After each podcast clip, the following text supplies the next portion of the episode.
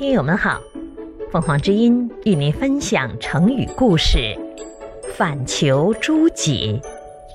解释：求、追究、寻求；诸、之于的合成词，反过来追究自己，指从自己方面找原因。相传四千多年前，正是历史上的夏朝，当时的皇帝是赫赫有名的大禹。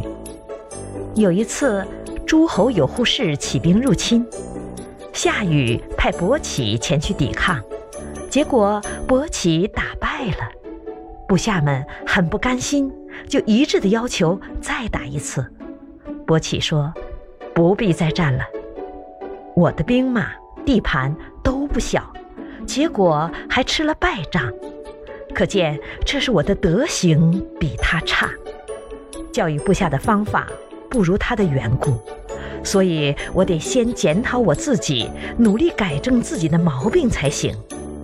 从此，伯起发愤图强，每天天刚亮就起来工作，生活简朴，爱惜百姓，尊重有品德的人。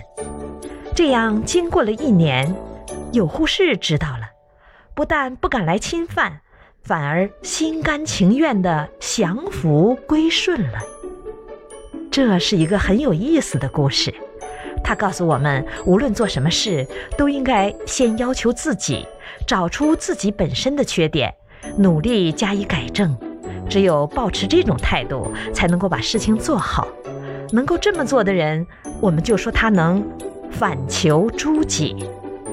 虽然这只是短短的四个字，但是它却可以作为我们修养上的金科玉律。不仅我们可用它来反省自己，也可以用它来劝勉别人。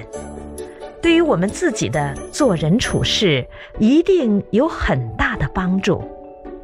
感谢收听，欢迎订阅。